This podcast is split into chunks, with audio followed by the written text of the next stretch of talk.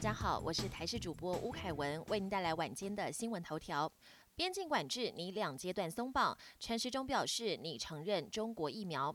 打从疫情爆发以来，两岸的往来也几乎停摆。指挥官陈时中透露，目前在讨论放宽边境管制，也严拟承认中国疫苗。入境者只要持有施打新冠疫苗证明，加上通过核酸和抗体浓度检测，就可以申请缩短七天检疫。指挥中心也证实，主要是让打了中国疫苗的海外国人也有一条回家的路。但也有专家指。言，我国如果要开放接种保护力只有五成的中国科兴疫苗者入境，恐怕会对台湾社区造成极大风险。打 A Z 不良反应单日增加十三例，五例严重不良。全台目前累计已经有九千两百三十六人接种 A Z 疫苗，光是周五就新增两千一百三十六人。不过其中通报的不良反应个案单日就激增十三例，全台累计有二十七例不良反应，其中五例是严重个案。周五新增的四例分别出现了红疹、发烧和畏寒等症状。指挥中心研判这些都是过敏和类过敏反应。还有一例比较特别，他本身有心律不整和晕眩的病史，接种疫苗隔天上班时出现晕厥情况，被送往医院观察。终极类出国，长荣飞爱媛听解说边吃当地美食。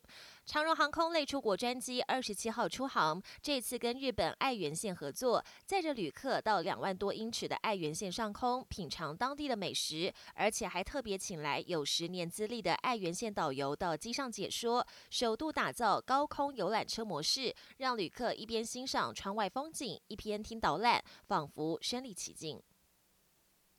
国际焦点。俄罗斯北极军演，三核潜舰突破一点五米冰层浮出。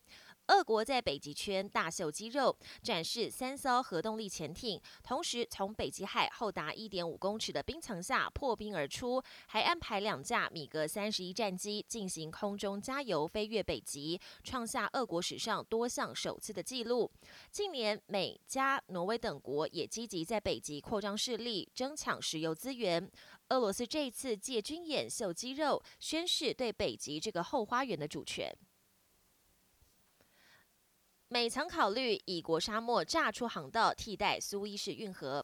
长荣海运货柜轮长次号至今仍卡在苏伊士运河，令人心急如焚。但根据解密的备忘录显示，一九六零年代，美国就曾经考虑用五百二十枚核弹在以色列沙漠炸出另外一条航道，以替代苏伊士运河。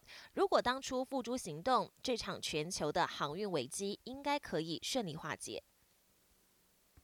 墨西哥疫情恶化，主要施打的中国疫苗对控制疫情作用不大。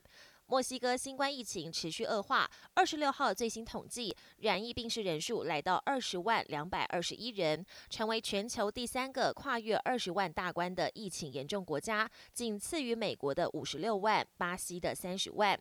墨西哥当局虽然扩大跟加快疫苗接种，想把疫情压制下来，但墨西哥主要施打的都是中国的国药和科兴疫苗，对控制疫情显然没有发挥作用。